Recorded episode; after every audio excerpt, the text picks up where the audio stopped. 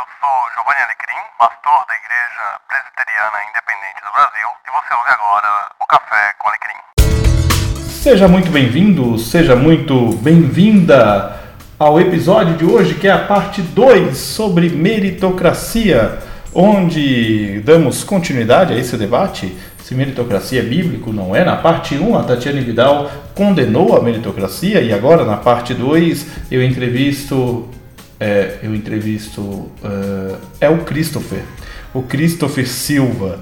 Ele não quis gravar, ele quis responder apenas por escrito, mas não se preocupe, porque lá do grupo do Telegram veio um socorro aqui para o nosso episódio de hoje do Fernando Lemos, que se dispôs a gravar as respostas do Christopher, dar voz a essas respostas que estavam apenas no papel. Então ele gravou para gente é, as respostas. Você vai ouvir essas respostas agora. Eu não vou comentar as respostas porque a resposta foi dada por escrito, não foi uma gravação, não foi uma entrevista. Então você vai simplesmente ouvir essas respostas. Vamos ao episódio. Primeira pergunta. O que é meritocracia? Definição etimológica. Do latim mereo, ser digno, merecer. Do grego antigo, kratos, força, poder. Seria uma ordem social definida pelo merecimento ou méritos próprios. Segunda pergunta.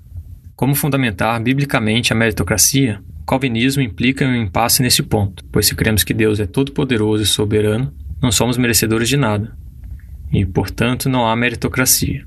Mesmo assim, existem algumas passagens bíblicas que evidenciam a meritocracia, como, por exemplo, a parábola dos talentos, Mateus 24, 14 a 30. Nessa parábola, patrão distribui os talentos aos seus servos, segundo a capacidade de cada um. Versículo 15. No decorrer da história, os servos são recompensados de acordo com a produção de cada um, sendo que o último foi castigado por esconder o talento e nada produzir. Destaco também o versículo 29. Porque a todo que tem se lhe dará, e terá em abundância.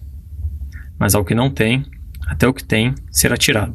À primeira vista, este modelo de sociedade pode parecer cruel e injusto, totalmente o oposto do que as Escrituras pregam. Mas a meritocracia é a ordem natural das coisas. Ela ocorre espontaneamente.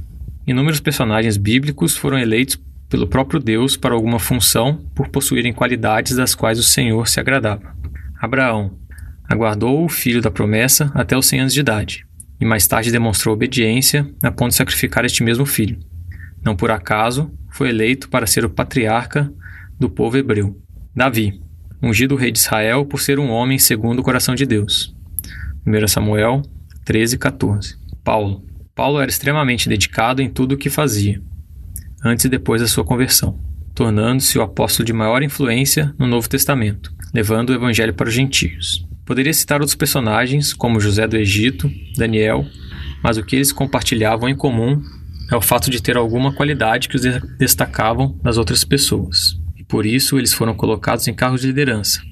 Isso foi bom para todo mundo. Davi não conseguiria guiar Israel, a potência que se tornou em sua época, se ele não deixasse de ser um pastor de ovelhas. Talvez o evangelho não viajasse tão longe se outro apóstolo tomasse a tarefa de evangelizar os gentios. Terceira pergunta: Por que o sistema de cotas é ruim para a sociedade?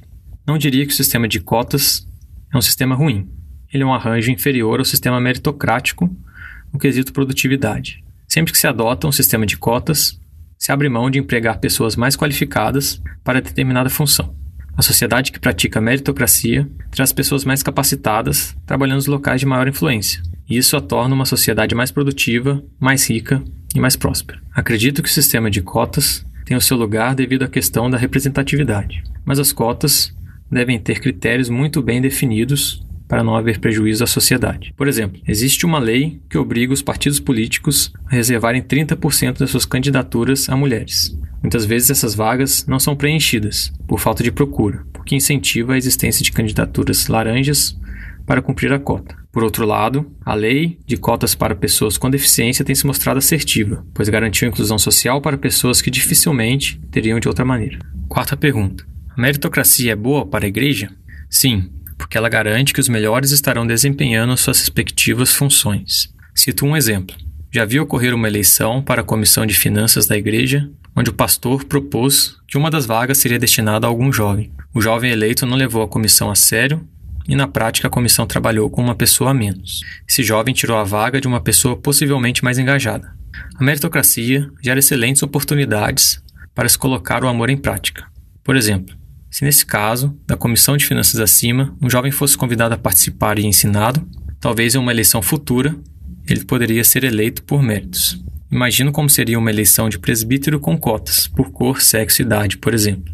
Corremos o risco de eleger uma pessoa que não está pronta e nem disposta ao cargo, e deixar um irmão mais preparado de fora.